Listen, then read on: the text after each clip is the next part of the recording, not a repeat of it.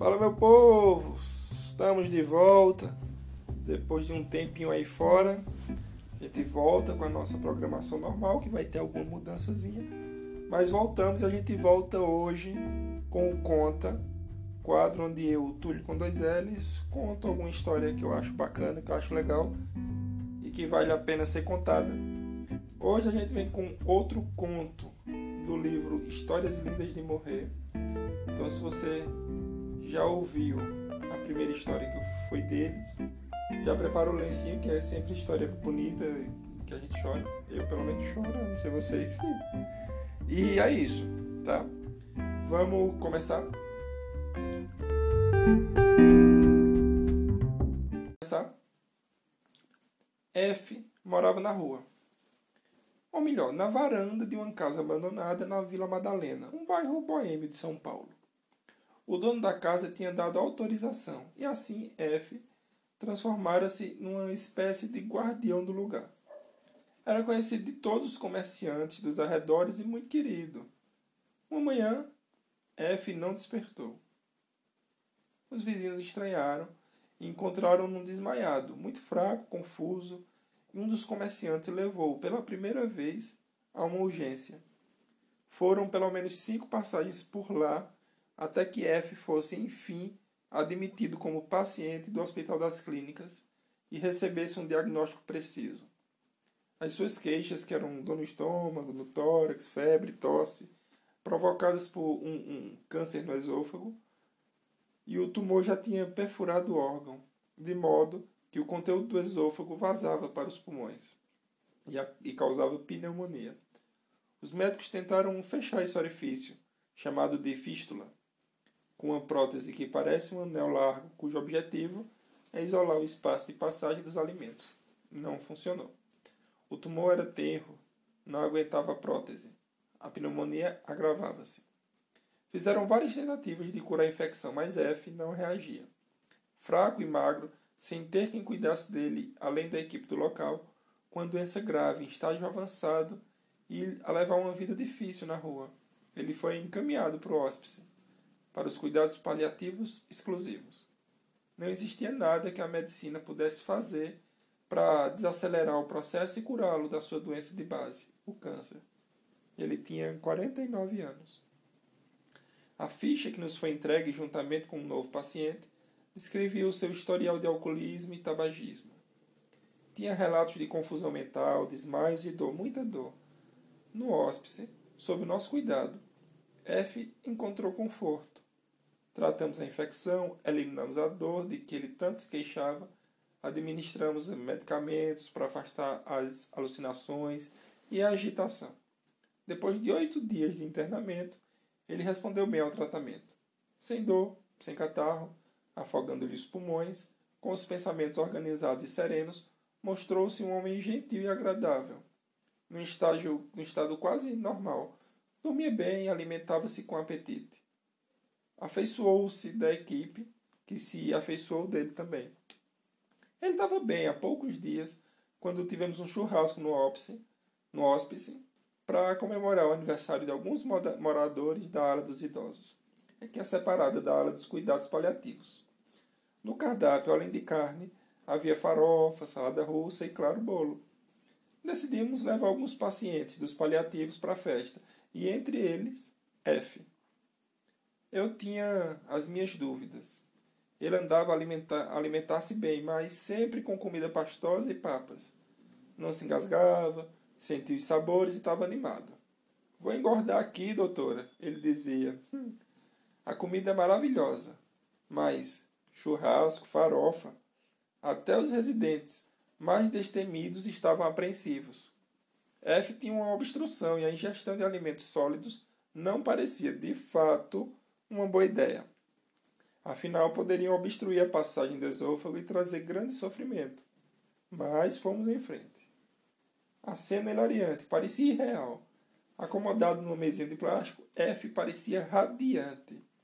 O padre do hóspice, o seu melhor amigo, sentou-se do seu lado. Eu juntei-me a eles, disposto a vigiar a alimentação do meu paciente.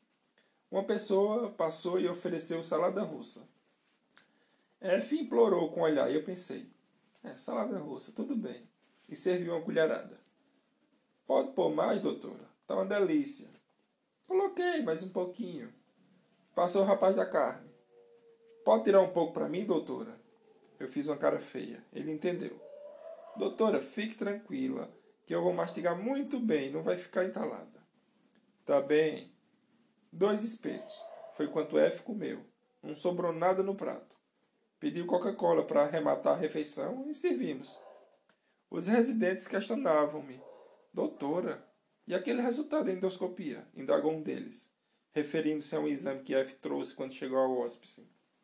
Eu sabia o que o residente estava pensando, mas balancei a cabeça. Vemos isso mais tarde.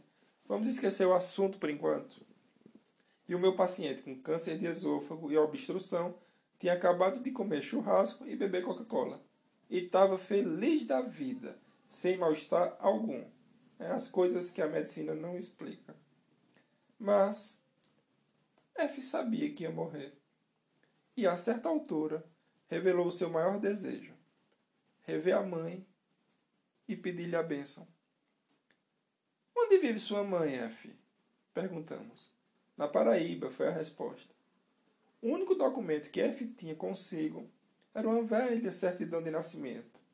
Lá encontramos o nome da cidade onde nascera e também o seu apelido, Silva da Silva, Paraíba. Um milhão de homônimos. Apesar do desejo de reencontrar, F não gostava de falar das suas origens nem do seu passado. Era difícil arrancar dele qualquer informação que nos ajudasse a ajudá-lo. Com o tempo, foram cerca de cinco meses de internamento, muito acima de qualquer expectativa estatística. O padre, o seu confidente, teve algum sucesso. Chegava na reunião multidisciplinar que fazíamos semanalmente dizia: Tô quase lá. F está quase lembrando de um número de telefone, só faltam três números. F tinha plena consciência da nossa ansiedade. De vez em quando convocava-nos. Acho que estou quase lembrando do número do meu sobrinho. É 9932. Aí ele fazia uma pausa dramática. Esqueci. Talvez com um cigarro eu consiga lembrar. E eu decidi prescrever um cigarro a cada oito horas. Pode ir ao gabinete de enfermagem e pedir, está prescrito. Se utilizar os três seguidos, acabou-se, só no dia seguinte. E todos os dias, no início de cadeira de rodas, depois, já fortalecido, caminhando, F passava pela enfermaria para ir buscar sua cota diária. Fumava na varanda, sem ser incomodado. Certo dia, depois de incontáveis negociações que envolviam a prescrição de cigarros, descobrimos o número de telefone do tal sobrinho. Uma conversa com ele ajudou-nos a entender a relutância de F em aproximar-se da família. O nosso paciente tinha sido expulso da sua cidade pelos seus parentes. Na época já era alcoólatra e envolvera-se em episódios de violência doméstica, envergonhando os familiares. A mãe, segundo o relato do sobrinho, adoecera muitas vezes por causa do comportamento do filho, que levara a que os irmãos o desprezassem. O meu pai não quer nem ouvir falar do tio F, afirmou o sobrinho. Duvido que vocês consigam chegar perto da minha avó. E um dia, durante uma aula de cuidados paliativos numa instituição privada, eu contei a história de F. Quando eu terminei, uma das alunas levantou a mão. Doutora, eu conheço o pastor da cidade dele. Vamos entrar em contato com ele e nós vamos descobrir onde mora a família. E descobrimos mesmo. A mãe de F estava viva, muito idosa, cega e surda, mas viva e lúcida, a viver com um dos filhos. Comovido com a história, o pastor viajou duas horas pela Paraíba para chegar na casa da família, numa fazenda lá, para levar uma gravação de áudio que eu tinha feito e onde contava quem era o F hoje. Uma espécie de doula da morte. Dentro do hóspice, sempre empenhado em fazer companhia aos pacientes solitários, educado e atencioso, quase parte da equipe. E era a mais pura verdade, viu? Quando estava bem, eu convidava-o a passear comigo nos jardins do hóspice. E lá íamos os dois, de braços dados, ele com a atitude de rei e eu, a sua rainha. Cumprimentava os internados e os funcionários com cordial intimidade. Sabia sempre algo da vida de cada um. A sua filha está melhor? Ele perguntava a um. Conseguiu falar com seu irmão? Indagava a outro. F, você é tão querido aqui. Eu comentei certo dia.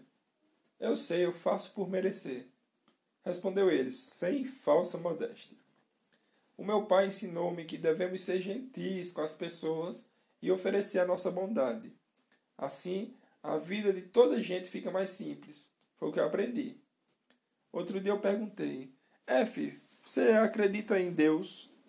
Ele pensou um pouquinho e respondeu: Não, eu não acredito em Deus. Espantei-me. Não acredita? Às vezes pede para ir à missa. Então, doutora, acreditar, nós acreditamos em bruxa, em saci e até no demônio. Em Deus nós temos fé. E fez um minuto de silêncio, com cara de oráculo, saboreando o momento depois da resposta impactante. E silêncio na Paraíba. Mesmo com todos os cuidados, a doença de F continuava em progressão. Tínhamos curado o sofrimento físico, mas o câncer mantinha a sua devastação. F emagreceu e teve três infecções graves pouco antes de completar 50 anos. Ele piorava, nós tratávamos dele, ele voltava e ficava bem. Começamos a planear uma festa para comemorar a data redonda. Pediu-nos que o tema fosse o Corinthians e convidamos o hóspice inteiro, avisando que palmeirenses e são paulinos, que são as equipes rivais, teriam que usar os chapeuzinhos preto e branco que tínhamos comprado para a ocasião. E F estava numa animação só. No dia dos seus 50 anos, ele piorou. Ao fazer a visita da manhã, achei que F não ia conseguir participar da festa. Voltei mais tarde e encontrei-o sentado na cama, bebendo um sumo e comendo. Fiquei tão feliz que eu perguntei: F, o que quer receber de prenda? Eu não estou precisando de nada, doutora. Vamos, pode pedir o que quiser. É o seu aniversário de 50 anos. Peça. Ele olhou-me com a cara tão atrevida que eu pensei: ele vai me pedir um carro novo, um striptease e eu vou ter que conseguir a prenda. Com aquela expressão pregada no rosto, ele segurou minha mão e beijou, olhando as minhas pupilas e entrando pelo nervo óptico e chegando na minha alma, respondeu: Eu quero a sua amizade. Engasguei-me. Já tem a minha amizade. Ah, então eu tenho tudo o que eu preciso, doutora. Não me falta mais nada. E depois de uma pausa breve, a senhora vem para minha festa. Claro que eu vou. Já desmarquei os meus pacientes do consultório e vou chegar mais cedo para examiná-lo antes. Depois fico a tarde inteira por sua conta. Chegou a hora da festa, salgadinhos, a imprescindível Coca-Cola, a decoração do Corinthians, o chapéuzinho alvinegro, tudo que o F, tão querido pela comunidade, tinha direito. O bolo era de chocolate com cobertura de chantilly, decorado com o emblema do clube. No momento de cantar os parabéns, houve um certo constrangimento na parte de muitos anos de vida. E eu pensei, é, temos que fazer uma versão dos parabéns para os paliativos, né? Uma versão que fala em ter muita vida em todos os tempos da vida. Mas F não demonstrou nenhum embaraço com o verso inadequado. Cortou o bolo e, depois de algum suspense sobre quem receberia a primeira fatia, estendeu o prato na minha direção. Aula prática sobre cuidar de quem cuida. A segunda fatia foi para Suelen, a residente que cuidava dele no dia a dia. Equilibrando-se sobre suas pernas finas como palitos, F cortou o bolo inteiro e serviu todo mundo. Quando terminou a distribuição, sentou-se e comeu uma fatia. Então cochichou-me. Doutora, pode acompanhar-me no meu quarto? E fomos. Lá ele abriu a porta do seu armário e disse: Olhe, pode levar isso tudo aqui e dá para quem precisa.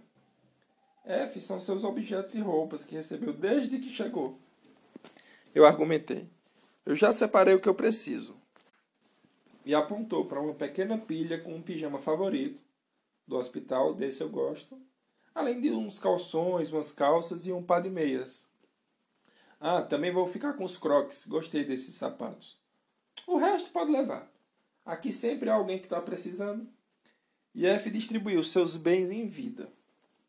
Por essa altura, soubemos como tinha ocorrido a visita do pastor à casa da família de F e as notícias não eram as melhores. Os irmãos não tinham deixado o pastor passar da entrada da porta. Ele mostrou-lhes o áudio e umas dez pessoas presenciaram a cena. Algumas até se emocionaram, segundo o relato do pastor. Então, dos irmãos, talvez o mais velho, claramente uma figura de autoridade na família, decretou: Para minha mãe ele já morreu. Não vamos deixar minha mãe saber disso. Dois ou três baixaram a cabeça. Alguns choraram. E o pastor implorou, pregou, usou a sua melhor retórica. O que esse homem fez a nossa mãe sofrer não tem perdão. Nós todos sofremos muito por causa dele. A minha mãe não vai sofrer outra vez. E o pastor mandou-me uma mensagem: Doutora, não há Deus no coração destas pessoas. Nós só pedimos uma coisa. Nós chegamos tão perto. E, passado o aniversário, F começou a piorar. Entrou na fase da dissolução do fogo. Aquela fora a última visita da saúde. A melhoria antes da morte a bela força da última chama da vela. Depois veio um agravamento progressivo. Mas ele não morria. Agitado, confuso apesar da medicação, só sabia pedir: Mãe, mãe, a bênção, mãe. Nessa época, afastei-me do hospice por, para umas curtas férias, mas acompanhava a situação por telefone. E um dos residentes trouxe-me uma questão delicada. Doutora, ele não está nada bem. Eu queria discutir consigo se não devemos pensar em sedá-lo. Eu não me oponho à sedação de um paciente quando há uma indicação clara. E ali não havia dúvidas, concordei. Mesmo assim, às vezes F deixava transparecer sofrimento no rosto. Uma noite, o mesmo residente ligou-me. Eu já não consigo apanhar-lhe o pulso, doutora. Ele está com cinco de frequência respiratória, mas parece que não consegue morrer. Falta alguma coisa que lhe traga essa permissão final. Em algum lugar dentro de mim eu soube porque F não morria. Ainda esperava a bênção da mãe. Eu tomei então uma decisão. Eu sou mãe. Eu sei o que é ser mãe. Sou todas as mães do mundo. Irmãos não perdoam, filhos não perdoam, maridos não perdoam, mulheres não perdoam maridos. Embora todos possam escolher perdoar. As mães, porém, estão condenadas ao perdão eterno. Uma mãe sempre perdoará seu filho. E se a mãe de F soubesse, na pessoa em que ele se tornara, estou certa de que o perdoaria. O F que conheci construiu uma família naquele espaço, cuidou das pessoas, não deu trabalho e ajudou os outros. Qualquer mãe perdoaria um filho assim. E então eu escrevi uma mensagem para F como se fosse a mãe dele. Coloquei-me na pele e no coração de uma mulher simples, analfabeta, que já não vê nem ouve, cujo filho lhe trouxe muito sofrimento. Terminei a mensagem com esta frase: Deus te abençoe, meu filho. Eu não tinha dúvidas de que precisava de fazer isso por ele. Ele pediu a minha amizade. Se houver vida depois da morte, logo me entenderei com F pelo que fiz. Mas eu não acreditava que fosse errado pois se tivesse existido a oportunidade, sei que ela o teria perdoado e abençoado. Uma mãe ama muito além de qualquer motivo para não amar. Chamei o residente, contei-lhe a história e pedi que lesse a mensagem a F. E assim que o jovem médico terminou a leitura, F morreu. Conseguimos-lhe um enterro social, num caixão simples, com a presença de todo o pessoal do hóspede. Havia tanta gente que os funcionários da funerária quiseram saber quem era aquele sem-abrigo.